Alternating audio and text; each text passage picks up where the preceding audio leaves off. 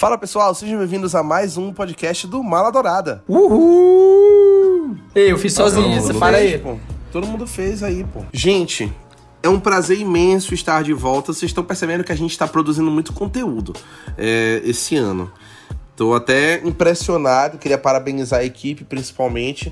Muito obrigado. E agradecer a, a, Deus, que é Zack Snyder, né? Que a gente vai falar hoje sobre ele. Muito conteúdo sendo produzido. A gente vai hoje com mais um podcast especialíssimo para vocês. É, antes, queria apresentar a equipe. Eu sou o apresentador de sempre, Rafael Mendes, e estou aqui com uma equipe maravilhosa para falar sobre um tema aguardadíssimo. Então, estou com ele, o dono do melhor bordão de Belém, Lucas Freitas. Zabumbe, galera, eu gostaria de falar que eu estava errado. Também estou Mas com. Já, Luquinhas. Já, Luquinhas, poxa, ainda nem, ainda nem começamos. Também estou com ele, o James Bond de Belém, Josué Gaia. Tudo bem, senhores? Como é que vocês estão? E também estou com ele, a única pessoa que sofre por times ruins na Inglaterra. Matheus Salada. pedir desculpa para Deus Zack Snyder. Meu Deus, que diretor. O nome entregou tudo. Esse é aquele que a gente fala da Liga da Justiça de Zack Snyder. Uf, a gente tá gravando Depois isso na Depois do lançamento dela. Depois do lançamento dela, obviamente. Antes.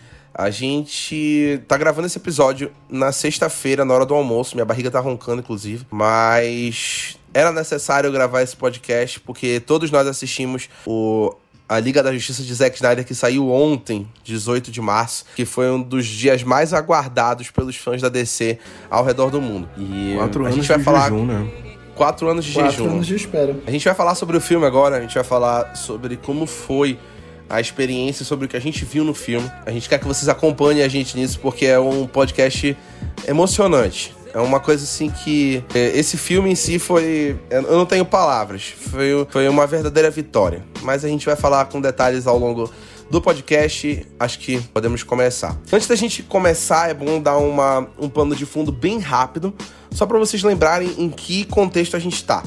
É, lembrando que Zack Snyder dirigiu é, Watchmen, o filme que teve de Watchmen, dirigiu 300, dirigiu Sucker Punch. Em 2011, 2012 começou o projeto do DCEU, que seria o universo compartilhado da DC.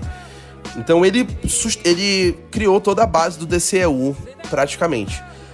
É, dirigiu O Homem de Aço, que estreou em 2013, foi a estreia do Henry Cavill, como o Superman.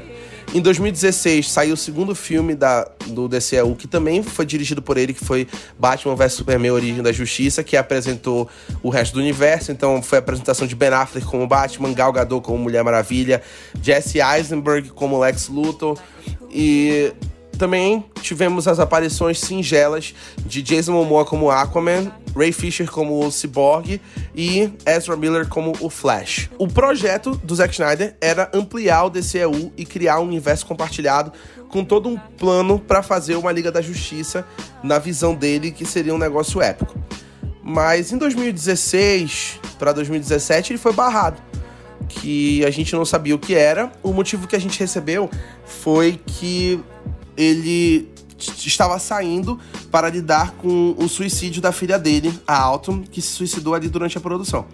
E foi uma comoção grande e eles anunciaram que Joss Whedon, que havia dirigido Vingadores 1 e 2, iria assumir a direção da Liga da Justiça para terminar o filme. Foi o que foi dito. O problema é que quando o filme saiu, ele saiu completamente diferente do que a gente havia sido prometido que seria. Porque o Zack Snyder falou como seria o filme, falou da duração, que seria quatro horas, falou que o filme teria um tom familiar, que o Cyborg seria o coração do filme. Ele falou um monte de coisa que ele planejava, que era o plano dele para fazer uma trilogia da Liga da Justiça, que seria uma história que levaria três filmes para ser contada e finalizada. E o filme que saiu foi completamente diferente, veio com um tom completamente errado, muitas regravações erradas, piadas que não funcionaram, e o filme não funcionou. O filme não funcionou. Foi um dos filmes mais massacrados da história do cinema e dos super-heróis em si. E logo depois disso, o Zack Snyder falou: gente, esse não foi o filme que eu fiz. Eu tenho um corte, ele é meu, ele tá comigo. E foi o suficiente para os fãs ao redor do mundo criarem o movimento Release the Snyder Cut, que era pra gente ver o corte do Zack Snyder de como ele planejou que seria o filme original. Ao longo desse tempo, os produtores e presidentes da DC, da Warner, disseram: esse filme não existe. O filme que o Zack Snyder fez é o filme que vocês viram saindo no cinema. Esse filme não existe, não tem nada. E aí o Zack Snyder disse: se o filme não existe, por que, que eu tenho todas essas imagens aqui? E começou a soltar numa rede social que ninguém conhecia, que era o Vero, que de repente ficou super popular e começou a soltar imagens e takes do filme no Vero e a gente ficou doido. A gente ficou doido. Ele disse assim: não, esse filme existe, cara. E a campanha aumentou em Comic Cons, levaram aviões na porta da Warner pra, com a bandeira para balançar. Os fãs foram dedicados. Eu nunca vi uma legião de fãs tão dedicada para fazer algo acontecer como eu vi a legião da Liga da Justiça e do Zack Snyder para tirar o Snyder Cut do papel. E aí, ano passado, o Snyder Cut foi anunciado. Que foi uma febre, ele anunciou o Snyder Cut, ia sair no HBO Max, e foi o ano todo de imagens, trailers, promessas, como seria esse filme que foi idealizado pelo Zack Snyder que a gente nunca viu e que a gente veria finalmente. Se vocês quiserem saber com mais detalhes como foi toda essa trama da, do Snyder Cut para fazer esse filme acontecer, a gente tem um podcast que é o nosso episódio 22, que é o que a gente fala do Snyder Cut, que a gente gravou na semana que o Snyder Cut foi oficializado pela HBO Max. Que a gente vai falar hoje é sobre o filme em si. É o que a gente viu do filme, é o resultado do filme e é isso que a gente vai falar hoje nesse podcast. A gente começa falando do formato do filme, que tem uma paleta muito mais densa do que o que a gente viu em 2017.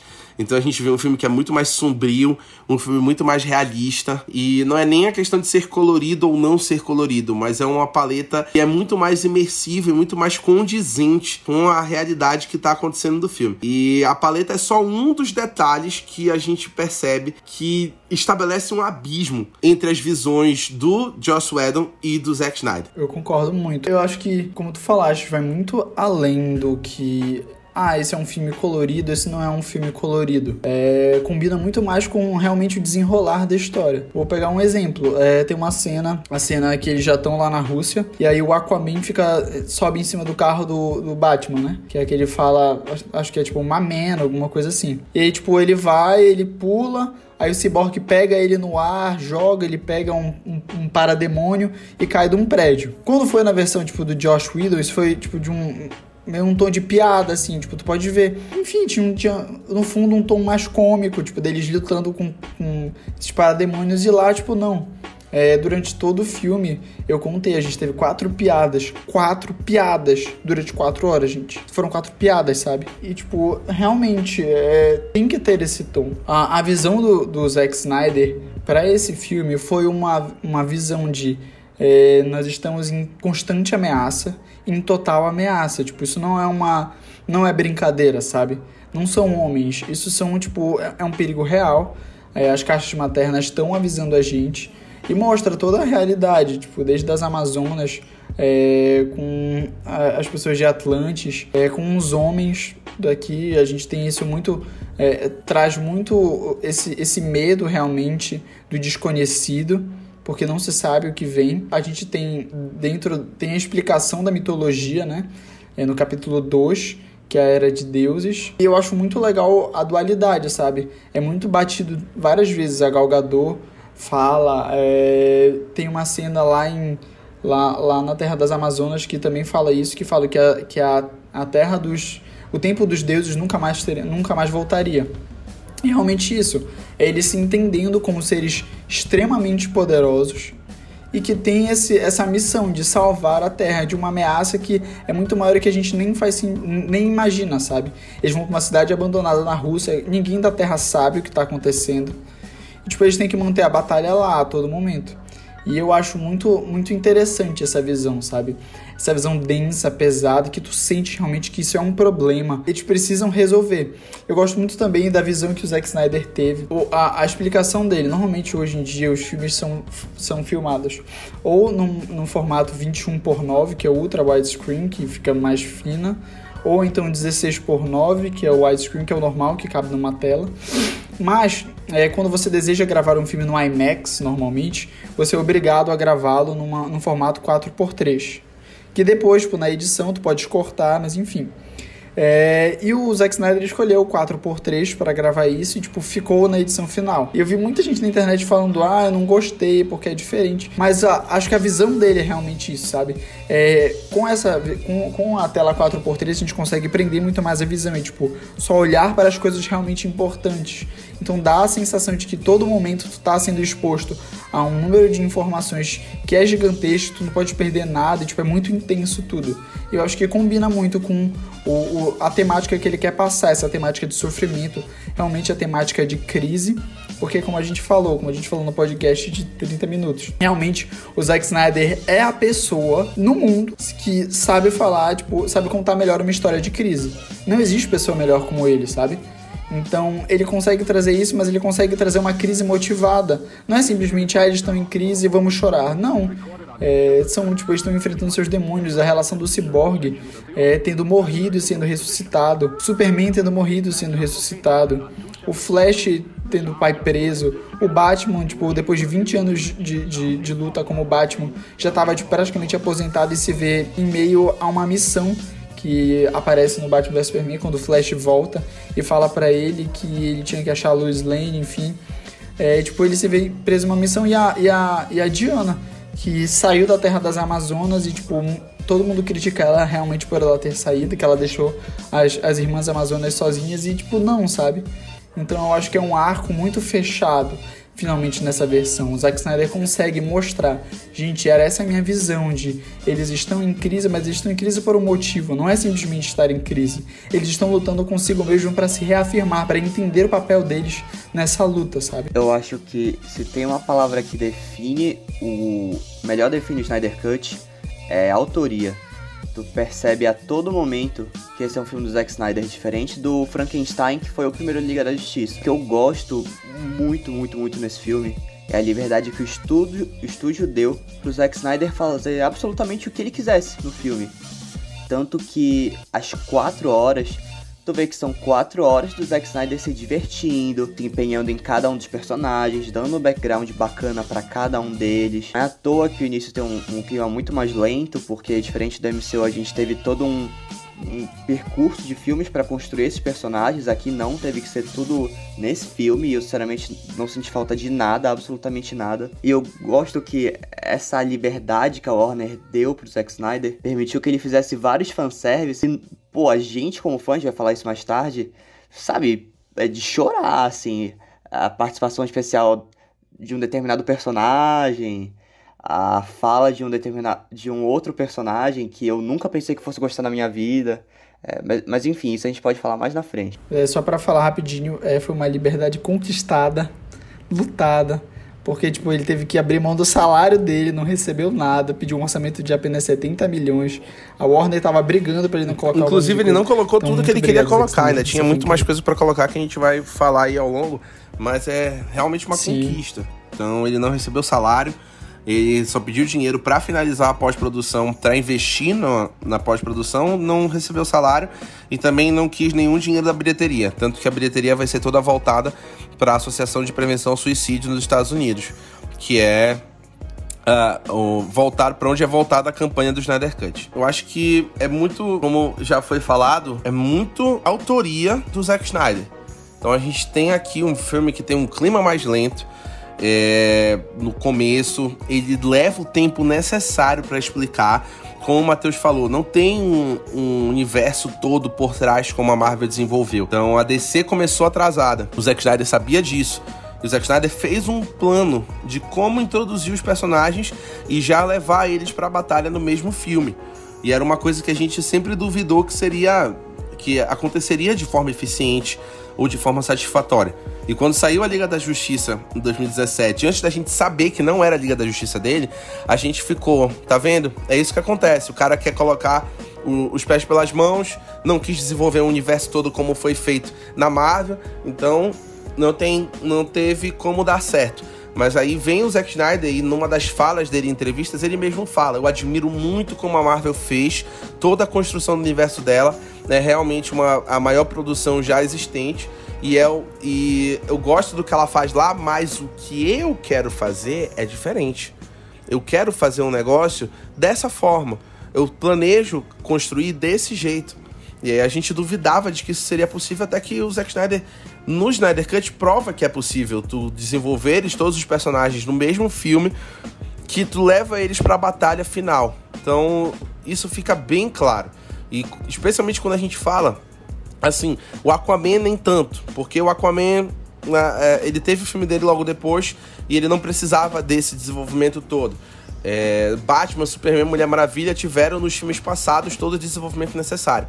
Então, quando a gente fala de Flash e Cyborg, eles tiveram um desenvolvimento absurdo no Snyder Cut que não existiu na, no Whedon Cut, que a gente vai falar assim: o Whedon Cut é o corte de 2017, o Snyder Cut é o corte que saiu essa semana. Então, o Whedon Cut ignorou todo o desenvolvimento que foi dado pro Flash e pro Cyborg e o Snyder Cut mostra que tinha um plano para isso. Ele mostra que tinha um desenvolvimento a ser feito, que os personagens realmente eram o coração uhum. do filme, especialmente o Cyborg, e que eles eram o coração do filme, que fazia o filme funcionar, e a gente vê isso com clareza, que é uma coisa que precisava das quatro horas para se desenvolver tudo que o Zack Snyder queria desenvolver. É, eu acho que o único ponto que eu tenho que eu tenho uma ressalva, tipo, no filme, é que eu acho que, tipo, o Flash deveria ter sido mais, mais ap apresentado. Eu tava comentando isso com, com o Rafael ontem, depois do filme eu liguei para ele, depois de ter chorado. E aí eu falei para ele que a única coisa que eu, que eu realmente senti falta foram eles, terem, foram eles terem explicado, tipo, qual a história do Barry Allen. A gente sabe que o pai dele tá preso, que aparentemente a mãe dele, tipo, ele matou a mãe dele. Só que, tipo, sabe, a gente fica muito vago. Eu acho que eles deveriam, poderiam ter dedicado 5, é, 10 minutos para explicar, tipo, caramba, aconteceu uma coisa na casa do rapidinho. Barry quando ele era mais novo e que, tipo, aparentou. É, tipo, um flashback assim, tipo. Não precisava nem mostrar, sei lá, o flash reverso, mano. Só mostrava mesmo, tipo, que aconteceu alguma coisa, alguém matou a mãe do Barry e incriminaram o pai dele. E, tipo, porque ele quer, sabe? Tipo, eu, eu entendo que eles não quiseram. Eles mostraram a Iris, é, não mostraram mais nada, tipo, onde ele conseguiu. Aparece que ele consegue o estágio, né? Na divisão de crimes de Nova York. É, que ele vai conhecer o pai da Iris, enfim. Então, tipo, acho que ok nessa parte, mas eu acho que era necessário dar esse feedback, tipo, como. Acho também legal como ele ganhou os poderes dele. É, tipo, mostrar, sei lá, tipo, por cima, cara, uma explosão nas indústrias Star. E ele recebe o raio e ele ganha, tipo, essa super velocidade. É, mas eu senti um pouco dessa falta, mas em nenhum momento eu acho que ficou, ficou um pouco mitigado, sabe? É muito legal a graduação, tipo, de colocar, caramba, o ciborgue, ele é o indivíduo que tem acesso a todas as máquinas, tudo que for eletrônico, tecnológico, ele consegue, consegue acessar. E não só, tipo, tecnológico do, do planeta, mas, tipo, intergaláctico, alienígena. E o Flash, tipo, naquela cena primorosa, primorosa, para mim é, acho que é a cena mais impactante do filme, que é quando ele entra na força de aceleração, que tipo as caixas maternas conseguem se, se fundir e tipo tudo Puta acabou, pariu, tudo acabou. O Darkseid começa a entrar no planeta tipo, pelo portal e tipo tudo acabou. E aí ele ele para, gente, é lindo, ele para o tempo. É e aí tipo ele vai pisando ele e vai voltando. o tempo gente, na real, é né? Sens... Porque... Essa cena é perfeita. Essa cena é perfeita. Ele percebe, tipo assim, tudo, não, é, é legal que tipo tudo ao redor dele some e ele fica tipo num limbo assim e ele tá, tipo, machucado. E é muito legal que ele não consegue lidar com dor muito bem, né?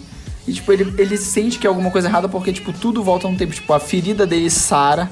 Ele vai. Eu acho muito legal, tipo, essa construção dele entendendo. Porque ele não sabe o que é a força. De, ele só deu o nome. Ah, eu, isso é a força de aceleração, mas, tipo, ele não sabe o que é. Sabe? Tipo, ele não sabe a fundo, ele não sabe. É, tudo que é toda a potencialidade realmente da força de aceleração. E é meio que naquele, naquele ímpeto, cara, eu posso voltar no tempo um pouquinho e tudo se reconstruindo ao redor dele. Cara, eu acho, tipo, primoroso, assim, sabe? É o ponto alto realmente. É... E tu fica, caramba, tipo, e nada, nada, tipo assim, não colocaram, assim, tipo, do nada. Ele já tinha explicado antes no filme que tinha alguma coisa que talvez pudesse dar certo, que ele podia voltar no tempo, que ele conseguia produzir uma, uma gama imensa de eletricidade. Lucas está emocionado, senhor. E, ai, sério, tipo, acho incrível essas, explica essas pequenas explicações. Gostei pra caramba dessa última cena também dele, do Flash. Até, até porque foi a primeira vez, se eu não me engano, que ele próprio disse que é a primeira vez que ele usou é, nessa velocidade, né? A, além da velocidade da luz. Sim. Vocês Sim. me corrijam se eu estiver errado depois aí, porque isso não é meu campo de estudo. Mas se eu não me engano, tem alguma coisa, algum, não sei se foi Einstein que falou, alguma lei da, da física, que diz que se um corpo viaja mais, é, mais rápido ou na velocidade da luz. Do que a, luz, do que a velocidade isso, da luz. Ele consegue retroagir o, o, relógio biológico. É basicamente isso que o Flash Sim. faz. Ele viajou mais rápido, ele correu, ele foi mais rápido que a velocidade da luz, logo ele conseguiu é, voltar no voltar. tempo. É, é por isso que eu sou um apaixonado declarado pela DC, por causa dessas coisas, assim. Enquanto a Marvel, como o Matheus falou, é bem mais humana é, em trazer os personagens, a DC, assim, tipo, explode cabeça com, com, com essas questões mais, mais tipo, mais doidas, assim, que tem. É muito bacana são isso. São deuses, Eu particularmente cara. gosto. São deuses, são deuses. Cara, um negócio que eu acho maravilhoso, maravilhoso nesse filme é que para mim o Flash é um personagem muito Marvel, no melhor sentido da coisa. Porque tu percebe que o cara é, é foda, que ele viaja no tempo, numa cena que, porra, como o Lucas diz, é, é maravilhosa, maravilhosa. Eu amo que nesse corte do Zack Snyder, o Flash, ele já sabe usar melhor os poderes, ele já tem um controle maior da, da força de aceleração, do que ele pode fazer. Ele era um bom no primeiro filme, no Joss Whedon Cut. Ele, ele parecia, parecia muito que ele tava adolescente, assim, muito, tudo. Ah, não, não, sei o que eu faço, eu só e faço ele era, isso. É, ele era um imbecil. Tudo, é bem adolescente mesmo, que é aquela piada um perso muito Um personagem assim, um personagem assim que é completamente diferente do personagem que a gente conhece, por exemplo. Como é que o, o Barry Allen não sabe que, que lado nasce o sol e que lado o sol se põe, sendo que ele é um, o Barry Allen é. é uma das pessoas mais inteligentes do universo da DC. E ele Sim. não sabe onde as coisas se. Peraí, pô, tem um, tem um limite para tu tornar o, perso o, personagem engraçado. Tanto que né, é, no, no Snyder Cut tem, assim. Tem a, a não é, eu, eu não diria que sejam piadas, não, não eram piadas. São comentários irônicos, um, uma sátira, um, um comentário sarcástico. Tem uma cena. Eu posso dar spoiler, chefe, de novo? Luquinho, estou liberado. Já dei, já dei, pô. Já, já, já o aviso, o já aviso rolou, de spoiler né? já tá rolando. Então, o aviso pronto, sonoro vou... de spoiler já, já spoiler Então eu vou. Então eu vou. Então vamos. Tem uma cena que ele. Eles estão na nave, na Flying Fox. E aí o Victor fala para ele, Barry, a gente vai. Esse aqui é o plano, vai fazer isso aqui, não sei o quê. E aí ele fala assim, nós vamos vencer nós vamos usar o plano e vencer com a força do amor. Aí ele, Barry, aí ele, não, nós vamos usar a força de aceleração. Isso é piada, velho. Isso é piada. Não é você ficar, ah, eu só empurro as pessoas e vou embora. Nossa, tô sujo de, de, de sangue de, de parademônio. É, cara. Ah, Dostoiévski? Pelo amor de Deus, não. Dostoiévski. É, cara. Eu não sei não, em que sério. momento alguém não, na sala legal, tipo... falou, na sala de, de roteiro. Nossa, pelo amor de Deus, nem isso lembra. Isso aqui vai ser do balacobaco. Vamos, vamos lá, vamos nós.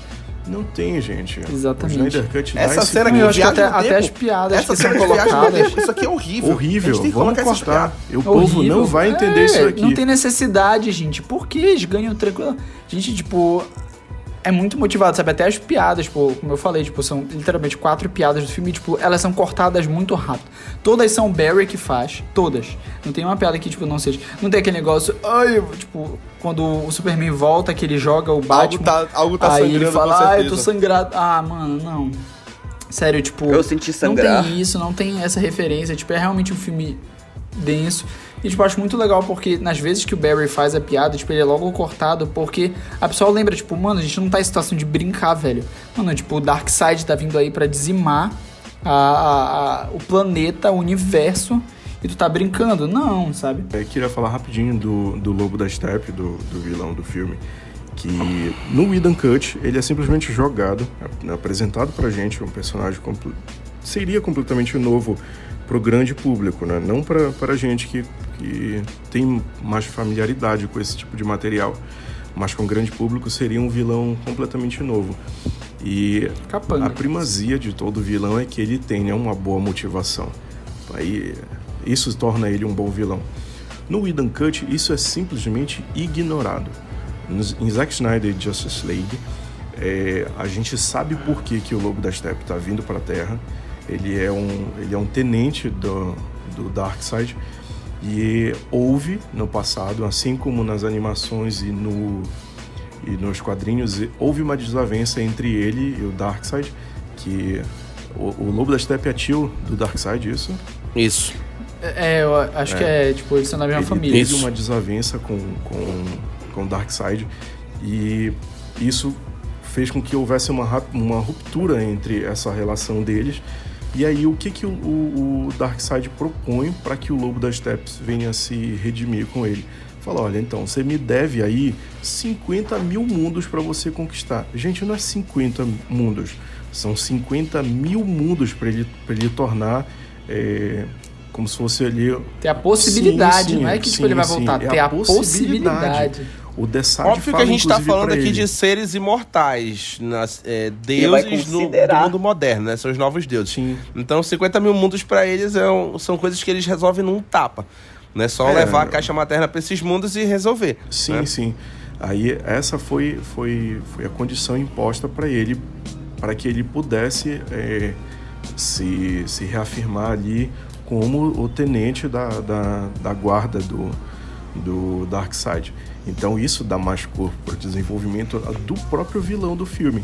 Então aí você entende por que, que ele está vindo para a Terra, por que tem, é, tem o ataque, por que ele é, a relação dele com, a com as caixas maternas. E aí já liga pro Cyborg também, que no outro filme, eu particularmente, é inexistente. Assim, o, o, o, o personagem do Ray Fisher se torna completamente um fantoche ali.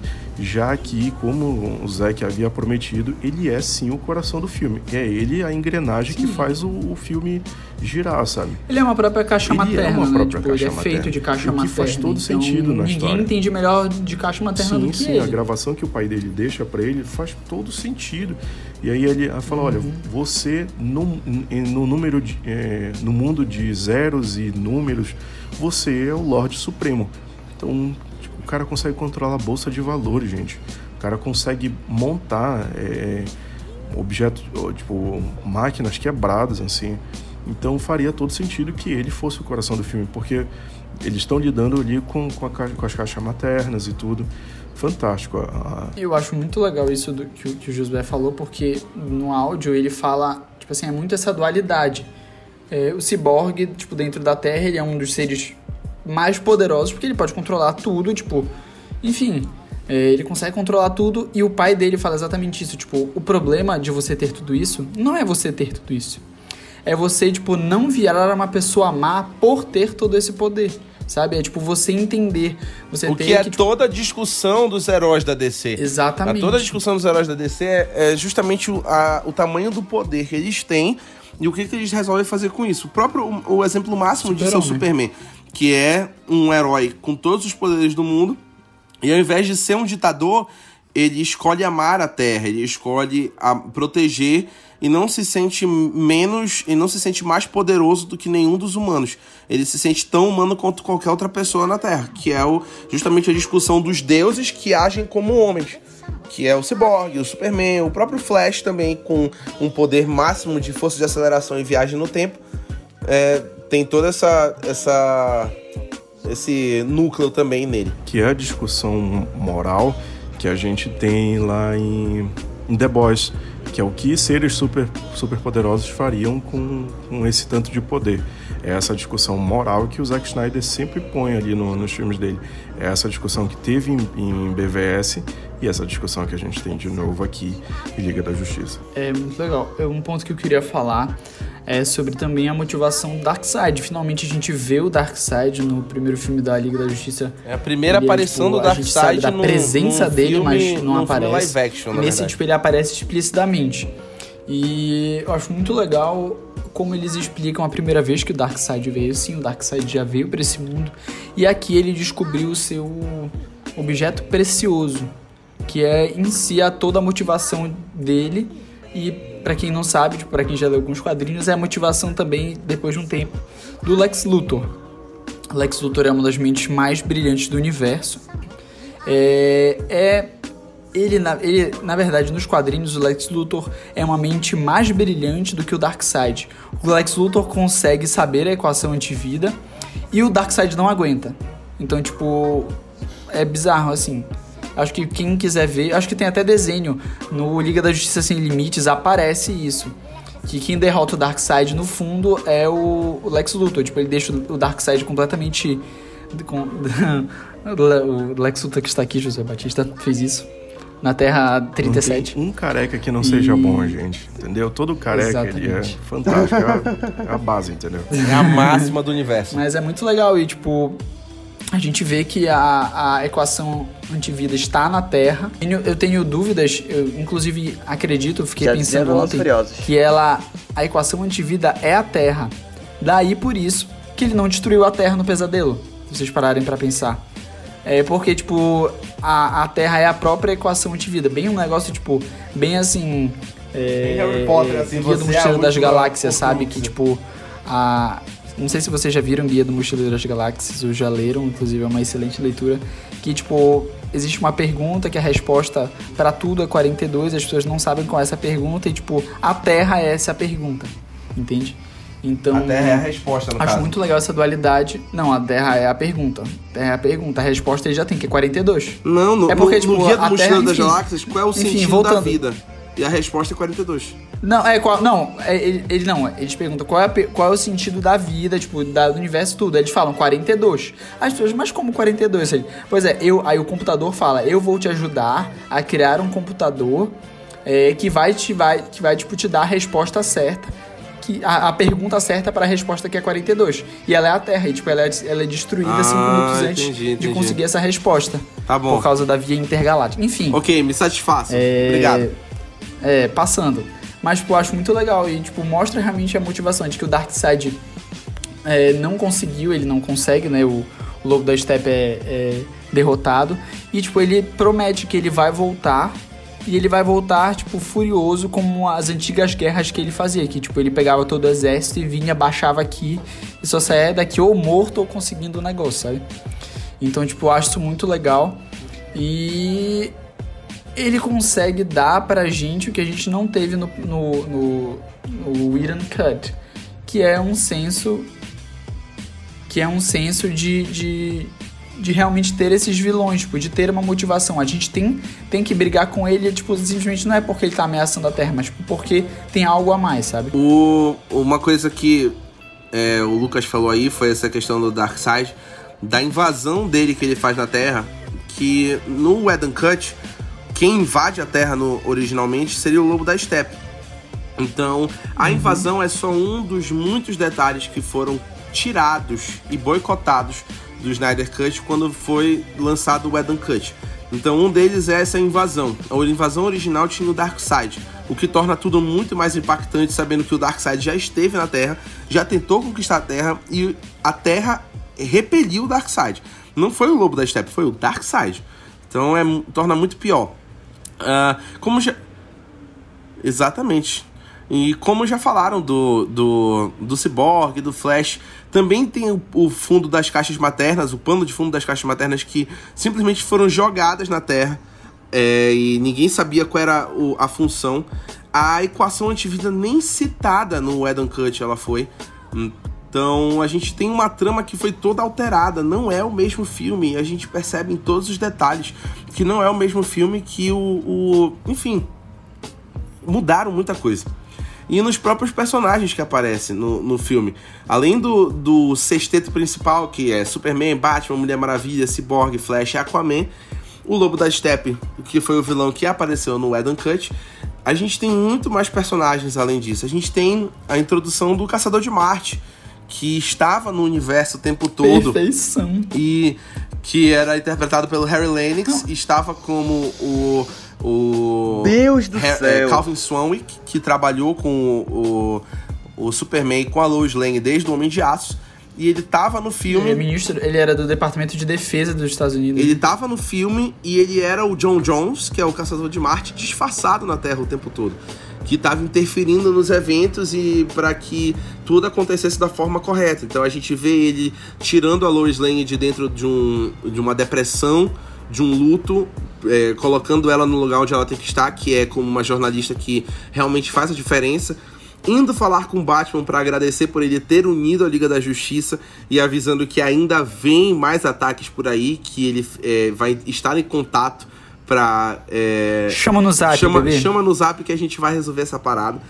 Então, o Caçador de Bate ele é fundamental, ele é um personagem muito fundamental no, na Liga da Justiça, e a gente vê que ele foi ignorado no, no Eden Cut. Mas o, o Snyder tinha um plano para ele, como ele tinha um plano para tudo. E o próprio Darkseid, que não tinha aparecido no Eden Cut, apareceu aqui. A gente tem várias participações de outros personagens, como Iris West, que é o interesse romântico do Flash, aparece no filme. O, o Vulco, que é o mentor do Aquaman, que apareceu no Aquaman, já aparecia aqui. A gente tem o Dr. Ryan Choi, que vira depois o Electron, já aparecendo em operação no, no, nos Star Labs. Ele é um, um, ele é um doutor em nanotecnologia Sim. que desenvolve uma armadura que transforma, uhum. que muda, coloca ele pequeno, tipo como um Homem-Formiga. Mas o Electro é muito popular e o Ryan Choi também apareceria e apareceu no Snyder Cut. A gente tem aparições da, da Antiope, que é a, a a General Antiope, a Robin Wright lá das, das Amazonas. A gente tem uma aparição muito mais clara de um Lanterna Verde que já estava operando na Terra. E enfim, muitos personagens que, que é, é, foram ignorados. E a gente tem uma gama de personagens que expande o universo da DC em um só filme de uma forma incrível. E é muito fantástico ver isso. Até o, uma própria interação muito maior do do Exterminador, do Slade Wilson, que aparece com muito mais. A gente vê ele com muito mais detalhes, que inclusive foi uma reclamação que o Joe Manganiello, que interpreta o ator, fez, que ele foi ignorado. Ele tinha vários projetos para aparecer no, no DCEU e simplesmente ignoraram ele, cortaram ele, ele já estava desmotivado para interpretar o personagem de novo. E agora ele foi chamado para aparecer, que participou das refilmagens do Snyder Cut agora, e ele foi chamado, foi uma grande motivação e também uma aparição muito boa, que ninguém esperava que fosse ser tão boa assim, que foi a do Coringa, Jared Leto aparecendo como Coringa em uma aparição, em uma aparição que é uma aparição digna de Coringa. Vamos combinar aqui que foi realmente Esse diálogo uma aparição... que é construído entre eles dois é, é, é digno da relação é dele com o Batman. Demonstra bem, na verdade, Sim. a relação que ele tem com o Batman. Não, eu acho muito legal porque eles colocaram de pano de fundo, tipo, é, porque a gente tem, tem, Nesses 20 anos que o Batman atuou, tipo, tem umas. Tem um, muitos pontos sombrios, a gente não sabe de quase nada.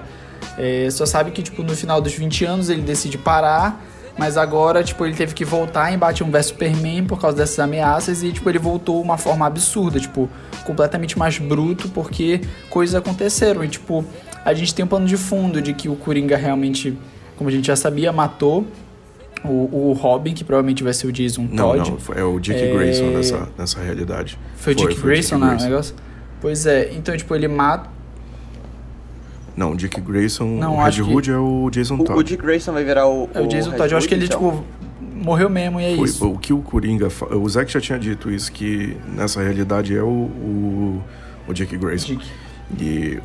Passa no sim, o Coringa fala para ele que foi isso, né, que aconteceu. Foi o garoto prodígio. O Batman pediu pra ir lá fazer esse BO.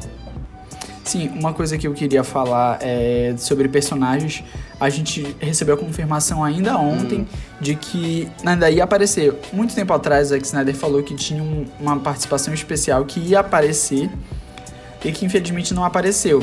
E todo mundo achava, ah, deve ser ou o Caçador de Marte ou Lanterna Verde. Ontem apareceu o Caçador de Marte, todo mundo falando, ah, tá aí a aparição.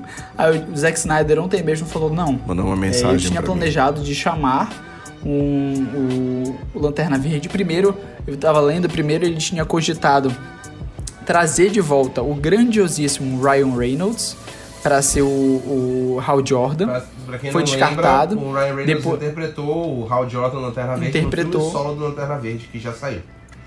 Sim que ele morre de que ele fala que ele morre de vergonha, tanto que é uma piada em Deadpool, quando Deadpool volta no tempo, ele mata o, o Ryan Reynolds antes de assinar o contrato do Lanterna Verde. Maravilhoso. É, mas depois quando foi excluído, ele falou, ele ainda lutou pelo Lanterna Verde, então ele falou: "Não, então, já que não pode, é, eu queria que aparecesse o John Stewart, que é um que é um lanterna também da Terra."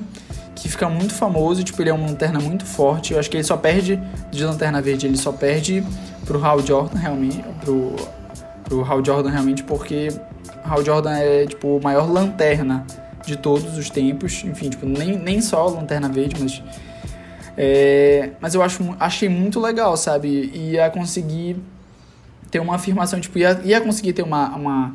Se ligar com vários pontos, sabe? É, eu acho que se ligaria muito com o ponto de que o, o Bruce vai lá pra antiga casa dele em Gotham e fala, tipo, ah, tem uma mesa, um espaço, tipo, façam seis lugares, aí a Mulher Maravilha fala, não, e com espaço para mais. Eu acho que, tipo, seria muito legal, tipo, seria a concretização, sabe? Realmente a liga começou com seis, mas agora tá aumentando, tipo, já temos dois, duas pessoas novas.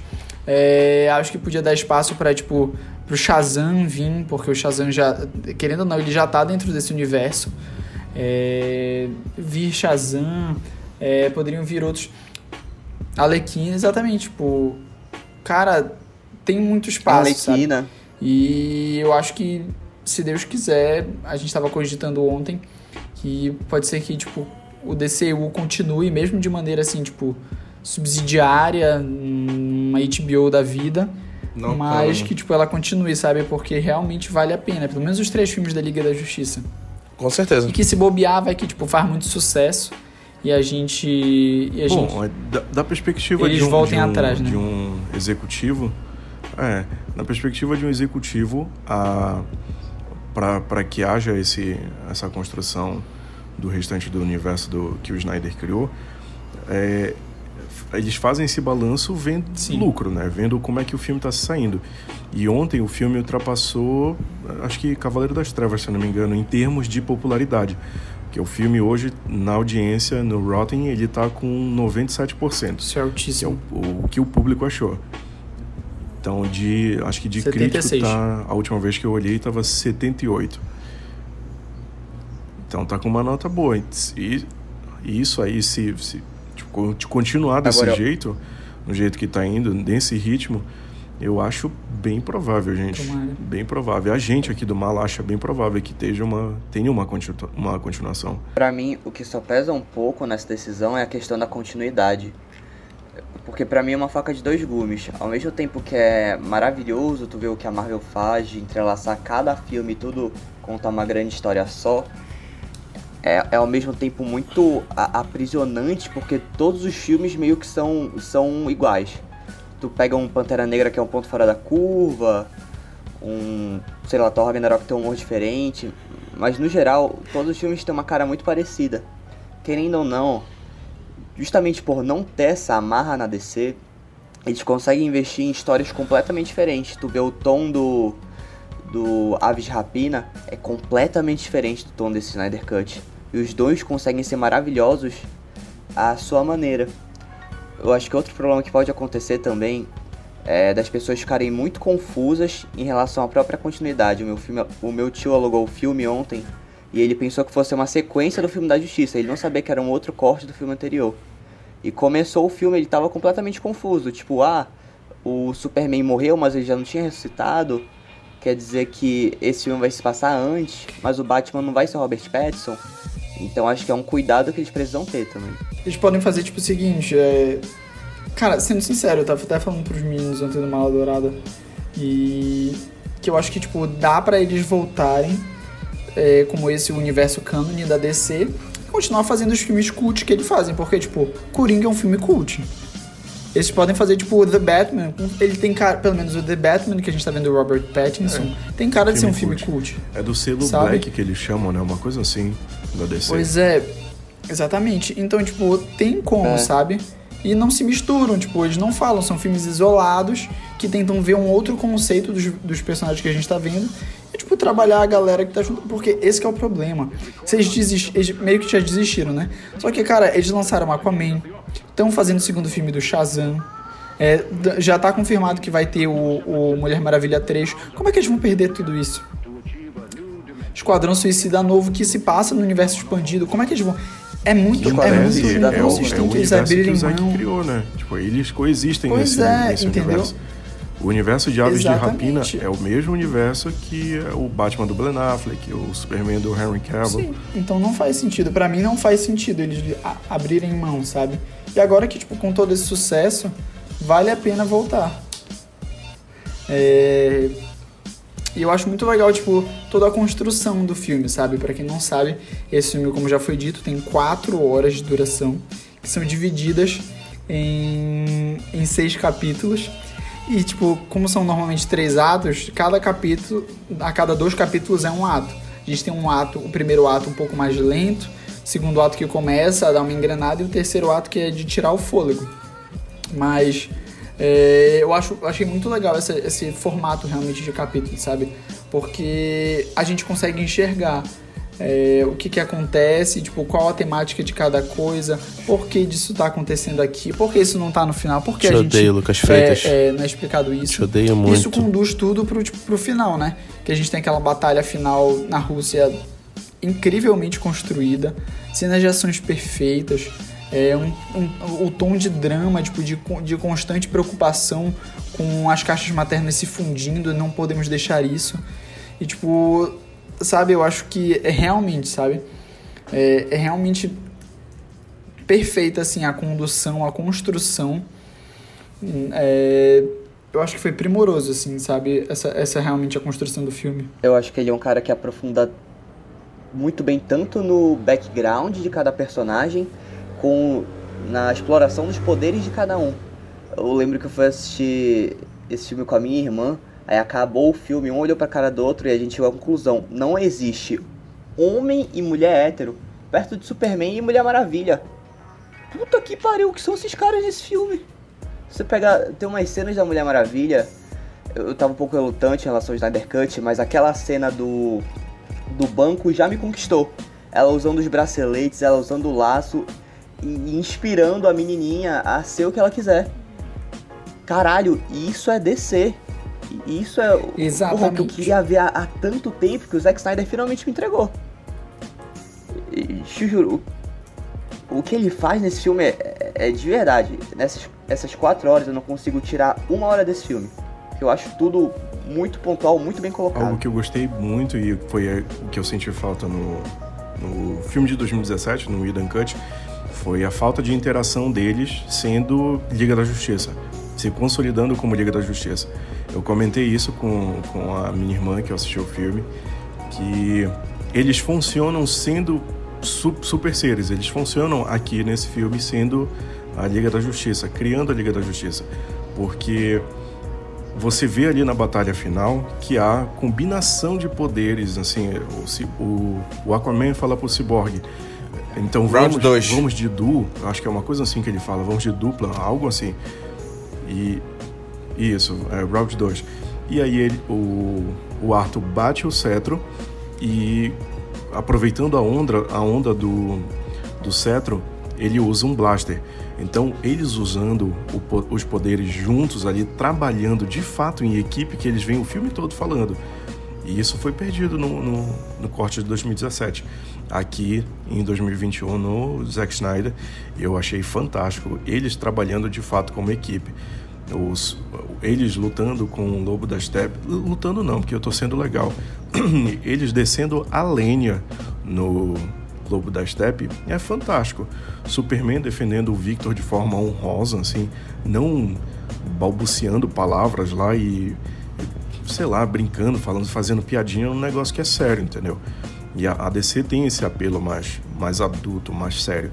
Eu gostei muito deles usando os poderes juntos, um trabalhando com o outro, passando o rádio, falando, olha, faz isso.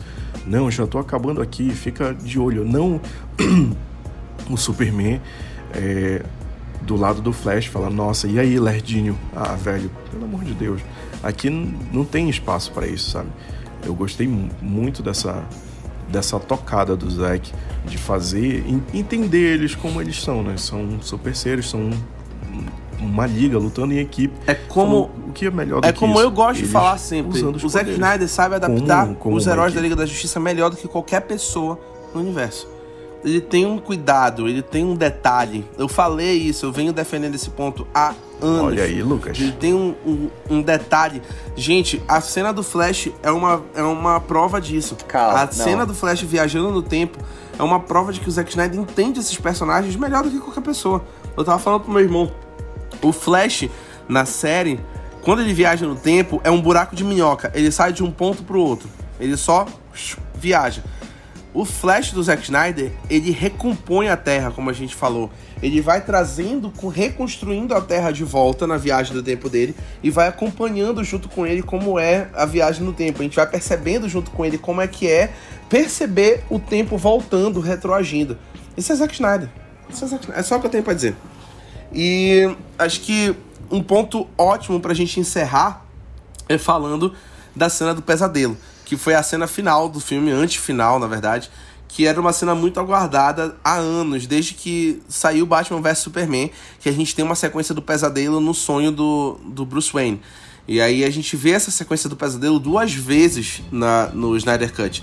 A gente vê quando o Cyborg tem uma visão durante a ressurreição do Superman, que ele vê Aquaman morrendo, Mulher Maravilha morrendo, Lois Lane morrendo e de repente o Superman vira ditador e começa a trabalhar para o Darkseid. E aí a gente vê um mundo devastado, Liga da Justiça destruída, mais um Lanterna Verde morto na mão do Superman e por aí vai. E depois a gente vê essa sequência num sonho novamente do Batman, onde a gente vê uh, com mais detalhes como é que tá rolando uh, os sobreviventes ali na, no pesadelo. Fique à vontade. Chefe, se eu me permite rapidinho aqui uma, uma palavrinha. Beleza. É, nesse momento do, da ressurreição do Superman, fica muito mais claro, gente. Foi algo assim que chamou minha atenção e fico, meus olhos ficaram brilhando, porque é, o Victor fala, o, aliás, a máquina fala, o futuro criou ramificações no presente. Gente, você entende muito mais por que o Superman volta daquele jeito porque houve essa a, ramificação lá desse futuro distópico no presente. É por isso que ele volta daquele jeito. Por isso que ele tenta matar a todo custo a Liga. É, outra coisa rapidinho foi um easter egg que eu peguei, é, que o Lanterna que tá morto é, no Hall da Justiça sim, é o Kilowog. É. Que treina, ajuda a treinar o Hall, se eu não me engano. Acho que é isso, né, Rafa? Genial. E aí a gente consegue ver Fantástico que o mundo está devastado porque Fantástico. o Darkseid conseguiu finalmente a equação antivida. Então, além de ele estar tá controlando o Superman, ele está controlando o universo em geral.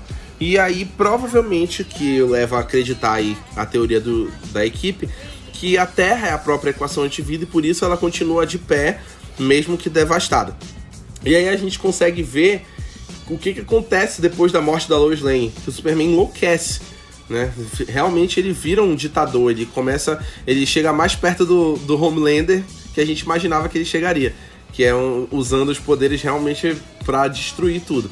E a gente vê um, um grupo é, inesperado de sobreviventes juntos para tentar de alguma forma, é o que a gente acredita, voltar no tempo para consertar e reparar tudo, que é Batman, Cyborg, Flash, Rainha Mera, CGI Flash, Rainha Mera, junto com Slade Wilson, o Exterminador e Jared Leto como Coringa na aparição emblemática, icônica, espetacular do Jared Leto, provando que o Coringa ruim que a gente viu no Esquadrão Suicida é culpa de roteiro de David Ayer, culpa de um boicote da Warner, porque o cara é um bom ator e o cara sabe entregar um bom Coringa.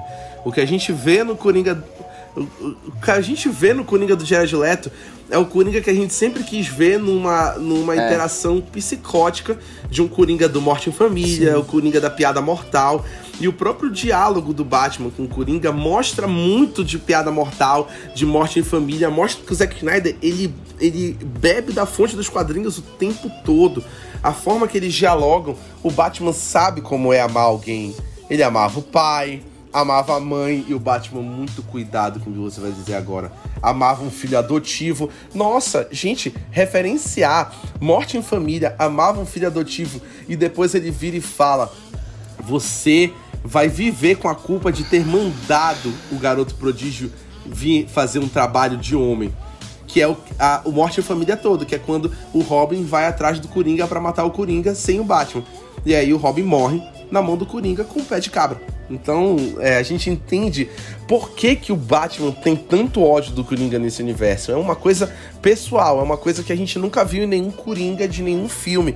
É essa, essa vingança pessoal que o Batman tem por ele, por o Coringa ter matado o Robin dele. Não, e ele fala, ele fala explicitamente que tipo ele jurou é, pra Arlequina no leito de morte. Essa, esse momento. E ele ia, tipo, matar o, o, o Coringa, tipo, da forma mais lenta possível. Não, mas a forma que o Batman então, fala... tipo, tu ainda fica, caramba, É mano, forma- é o ideal do Batman, sabe? Tipo, ele tá se segurando pra não fazer isso. Mas, tipo, quando tudo acabar, tipo, quando o mundo estiver em paz, sabe? Tipo, ele vai destroçar o Coringa. E ele fala, make no mistake, I will fucking kill you. Harley Ele fala assim. é igual- Cara, O je- e o jeito que ele fala isso. É o Batman, muito cara, é o Batman- Tá é o realmente Batman- com sangue no zóio falando isso pra ele. Ué, do Cavaleiro das obrigado, Trevas, cara, muito que obrigado. não aguenta nem mais. Eu sempre defendi Ben Affleck. Cavaleiro eu Cavaleiro das Trevas. Certo. Miller. É, eu sou muito fanboy do, do Batman do Ben Affleck. E, e o que eu acho. Não, e o que eu acho que é, é muito bom também é porque ele consegue, tipo, mostrar esse Batman bruto, violento, sombrio. Se ele vai sem fazer com realmente. que ele quebre a regra dele. Porque ele só fala que vai quebrar. Mas a gente não sabe se ele vai conseguir chegar de vez de fato. É. é isso, é isso é muito inteligente. O cara conseguiu trazer um diálogo onde o Coringa se questiona: se eu morrer, quem vai bater punheta pra você? Quantas outras timelines Isso é você muito vai forte, cara. destruir até que você aceite sua própria morte? Cara, isso é. Porra, É, É. é- Ele fala, dá, Batman, mano. eu sou É seu melhor amigo. do jeito que o Coringa tem, Gente, é uma ser. coisa assim. foi isso que ele Cara, falou, né? é muito. é, isso foi muito aquele diálogo. Sim, sim. Isso foi. Uhum, isso foi Gente, muito aquele diálogo que chinesa. tem no, no próprio Yang. Batman Cavaleiro das Trevas. é, do, do Heath Ledger, que é o diálogo que o Heath Ledger fala. Que ele não odeia o Batman. Que, tipo assim, ele não quer matar o Batman. Tipo, eles precisam do O outro, Batman, sabe? you Porque eles se ele completam. fala exatamente. Sim, eles se completam. Então, tipo, cara, acho assim que foi tipo sensacional. E tipo, foi muito isso. É, a, cena, do- a, a cena do pesadelo quase não foi gravada, tipo, a- as cenas extras. E o Zack falou assim: não, nem que eu tenha que levar pro meu jardim, a gente vai gravar ali. É tipo, essa cena vai aparecer. Tanto que é, é a cena que menos tem CGI, é a cena que menos, tipo, tem um CGI meio porquinho assim, mas, tipo, cara, o, o intuito dela foi cumprido, sabe? O intuito de ter ela ali, o- a importância que ela tem pra, pra relevância e, como a gente sabe, é o, tipo, é o gancho. Porque, querendo ou não, Liga da Justiça 2 e Liga da Justiça 3 provavelmente tratariam disso, que o Nightmare vira realidade. E eles tentando fazer algum jeito de voltar atrás, então... É muito, muito... Achei, assim, achei a conclusão perfeita. É, nossa, as quatro horas... Pra mim, as quatro horas não pareceram quatro horas. É, foram, tipo, pra mim, sei lá, passaram 30 minutos, eu nem piscava. Então, acho que foi muito bom. O- Mas assim, é, eu aprendi a, a apreciar muito mais a visão do Zack Snyder pra esse universo, pra esses heróis nesse filme. Eu meio que consegui entender a mensagem que ele passa. Ainda assim, eu acho que ele flerta demais com a ideia do Superman é, genocida. Muito mais do que eu particularmente gostaria, mas eu não sei se é um gosto pessoal meu. É, a, a cena que ele desenvolve o Superman voltando, que ele toca no milharal, que ele encontra a família, eu, eu acho tudo lindo. Hans Zimmerman, a, a trilha dele é de alta qualidade, não tem como. Eu, eu acho tudo muito, muito, muito bem feito. Só que ainda assim, eu, eu não gosto que todo filme a gente tem que ficar, nossa, o Superman vai enlouquecer e virar o Homelander e Deus nos acuda. Eu, eu sinto que ainda ainda falta um pouco mais de heroísmo no Superman dele. É, é- é assim, não é um filme perfeito. Mas É isso. definitivamente E não é eu um acho que ruim, o, o ponto é que o Zack Snyder deixou vários ganchos para uma possível Liga da Justiça 2 e 3 e que muda completamente o cenário da, da, da campanha dos fãs. Se os fãs antes queriam só o Snyder Cut, agora os fãs querem tudo. É como o Andrew Garfield fala pro Jesse Eisenberg na rede social, né? No filme do Facebook. Eu não vou voltar pelos 10%, eu vou voltar por tudo. Então, os fãs agora eles vão querer o Snyderverse de volta. Tanto que a hashtag agora é Restore the Snyderverse. Já tá completamente mudado. E era o que precisava, era o que eu sempre falei com, com a equipe do Mal Dourado. Se esse filme sair e esse filme for bom, os fãs vão vir atrás de todo o universo que eles perderam. Que é o que vai acontecer agora. É, rapidinho, só, só para falar o lance do, do John Maniello com o Slade Wilson com, com o Lex Luthor, a interação deles. Que Uhum. aquela cena, Ela se seria não me engano, era do original je- do mesmo jeito que saiu. também, né? De 2017, que iria sair. É, sim, sim. E aí, logo depois do, do filme, lá em 2017, iria sair, foi anunciado, na verdade, o Ben Affleck como diretor de The Batman. E aí fica, ficou o gancho lá na, na nessa produção no, no Snyder agora, no, no, no, Snyder Cut, do Slade Wilson. O filme do, do Batman seria o embate dele com, com, com o Slade, o Batman e o Slade. Ele descobre o nome do Batman, Lex fala isso para ele. Eu, eu fiquei assim, na hora que eu, que eu vi, eu fiquei imaginando, falei, nossa, gente, o que a gente perdeu, assim, o que a Warner perdeu de oportunidade tanto Cara, de agradar um, incrível, mano, tipo, os caras se matando. Dinheiro, um filme dirigido, Nossa, escrito e estrelado pelo Ben Affleck, com ben, é, Batman contra o Exterminador. Sei lá, velho. Vai ser perfeito, mano. Exterminador. E ele, e ele falou que ele queria a visão parecida com a do Zack, a visão mais obscura, assim, de detetive mesmo, do Batman indo atrás de, indo atrás de pista e tudo. Nossa. Fico viúvo. Essa é a sensação de todo mundo. Eu disso, acho que o que resta pra gente agora é ficar é aguardando um, sei lá, uma, um pingo de esperança para que a gente veja a visão do, do, do Zack Snyder sendo finalizada. Um e anúncio, eu acho que ficou um bem anúncio. claro que o resultado para todo mundo desse filme é uma satisfação enorme. A gente está satisfeito. É, e é como a gente já discutiu também, eu acho que esse filme se torna muito maior pela campanha que trouxe ele à vida, pelo que os fãs fizeram e por toda a espera que a gente teve. Eu acho que é o que torna esse filme muito melhor, é justamente todo, todo o histórico do Snyder Cut e que provavelmente tornou o filme muito mais aclamado do que ele teria sido se saísse em 2017. Então, é muita satisfação foi uma espera que valeu a pena. Assistir o Snyder Cut é realmente. Não teve uma pessoa que não tenha se emocionado e chorado e assistido e ficado, caralho, isso é o filme, isso é a Liga da Justiça que eu queria ver no cinema. E essa é a Liga da Justiça que a gente merecia ver. E. Obrigado, Joss Whedon. Obrigado, Joss Muito obrigado. Sem você, isso não seria é. verdade. Obrigado, Joss Whedon. Se, se você não tivesse feito aquele filme horrível, a gente não estaria agora feliz com o que a gente viu. E só me resta agradecer, obrigado. Isso aqui é um, é um agradecimento total, é um podcast em agradecimento ao Zack Snyder. Ele merece. E. Obrigado, cara. É, gratidão. Gratidão. E agradeço também a, a equipe maravilhosa do Mal Dourada que tá nesse hype imenso. É, Antes era um hype, metade tava no hype pelo sucesso, outra metade tava no hype pelo fracasso. Agora tá todo mundo no hype da gratidão. Tá todo mundo grato. Uniu todas as tribos, como fez o.